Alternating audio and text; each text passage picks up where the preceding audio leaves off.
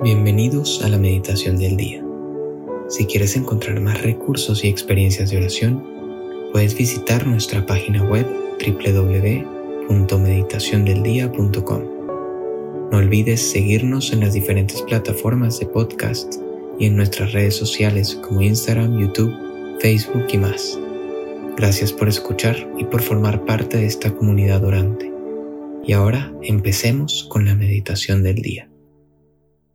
En el nombre del Padre y del Hijo y del Espíritu Santo. Amén. Ven Espíritu Santo, y llena los corazones de tus fieles y enciende en ellos el fuego de tu amor. Envía Señor tu Espíritu Creador, y renueva la faz de la tierra. Oremos.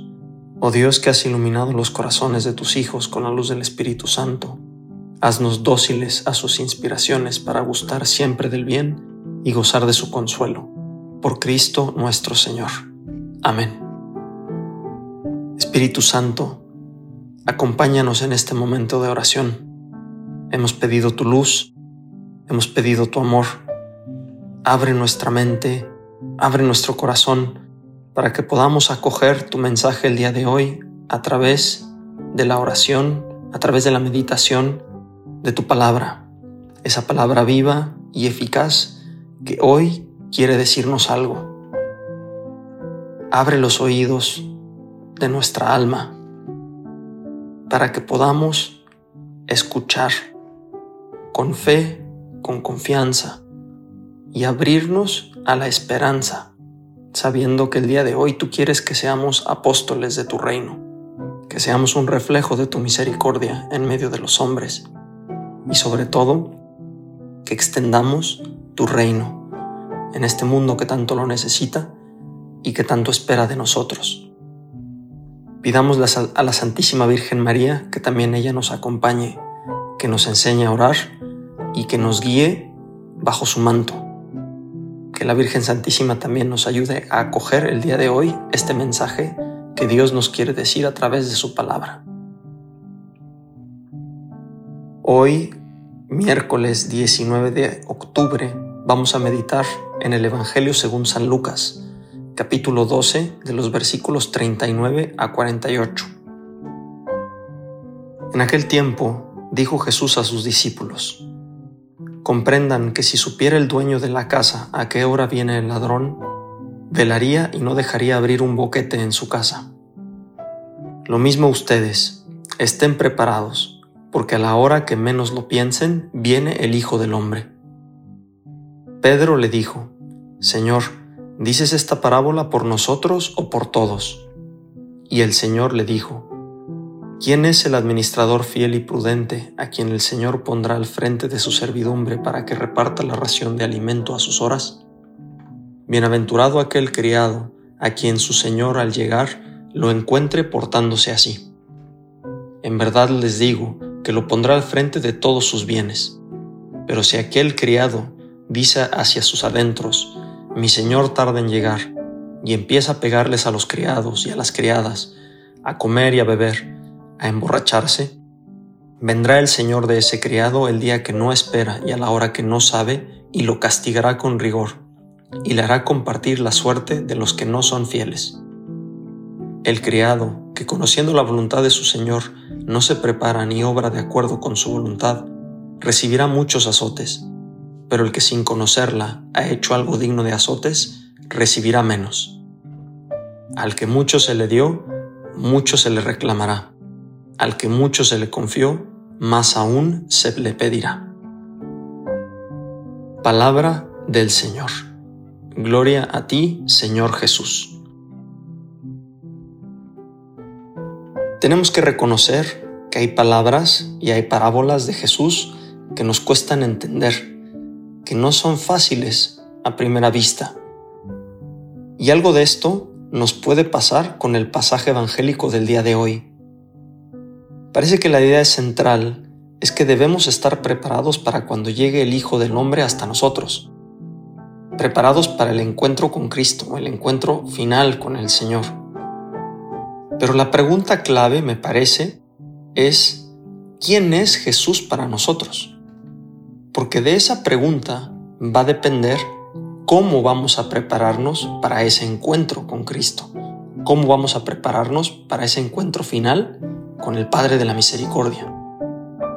Si para nosotros Jesús es el Hijo de Dios, el que ha venido hasta nosotros en un acto sublime de amor, el que nos ha ofrecido y nos sigue ofreciendo su amistad, su luz, su cuerpo, su sangre a través de la Eucaristía, su persona, su compañía, nunca pensaremos en su venida y en el encuentro con Él con miedo y desasosiego, con temor, casi como el que teme la llegada de un ladrón a su casa. Si para nosotros Cristo es realmente ese amigo, ese confidente, aquel que dio su vida por nosotros, nunca le veremos ni lo esperaremos como a ese amo severo que nos va a, que nos va a venir a pedir cuentas detalladas de nuestra actuación y si fallamos nos va a castigar y si nos fallamos o si le fallamos nos despedirá de su lado. Pero la clave está en esa pregunta profunda que hoy te invito a hacerte. ¿Quién es Jesús para ti?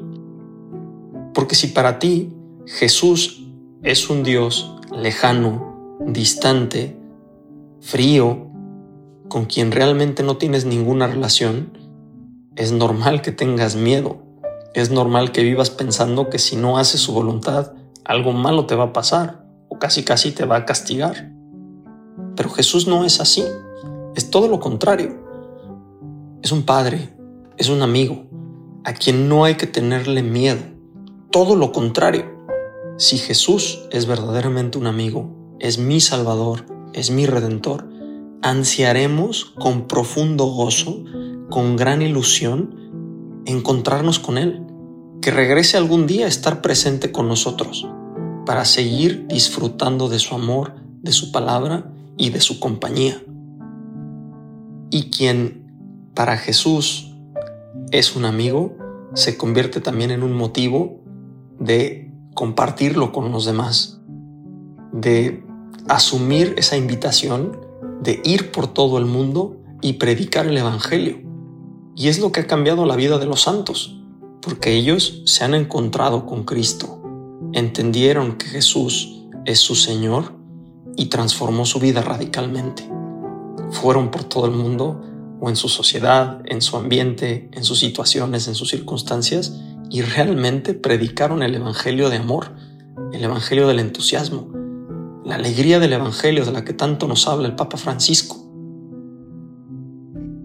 La pregunta que hoy te invito a hacerte el día de hoy, que es la pregunta de fondo detrás de este Evangelio, es ¿quién es Jesús para ti?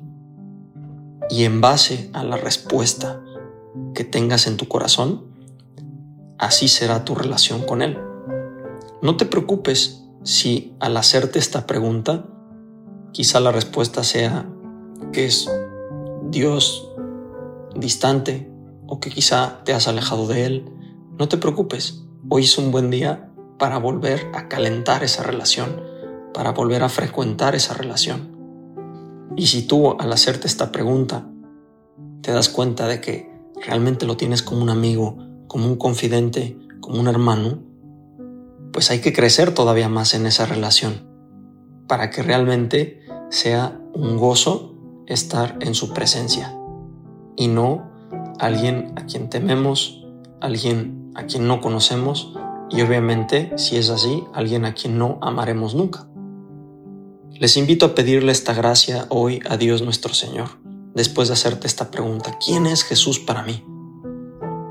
Y que el Señor hoy nos conceda, si es su voluntad, esa gracia de conocerlo a tal punto que podamos amarlo más y amarlo más que nos lleve a seguir lo mejor y siguiendo lo mejor que nos lleve a entregar también nuestra vida a los demás por amor a Dios nuestro Señor.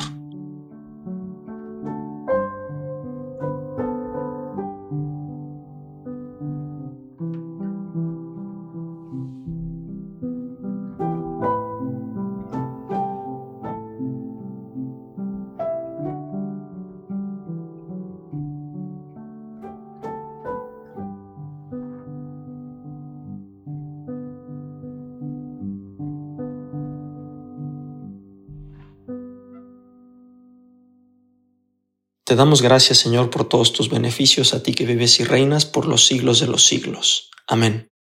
Cristo Rey nuestro, venga tu reino. María, Reina de los Apóstoles, enséñanos a orar. En el nombre del Padre, y del Hijo, y del Espíritu Santo. Amén.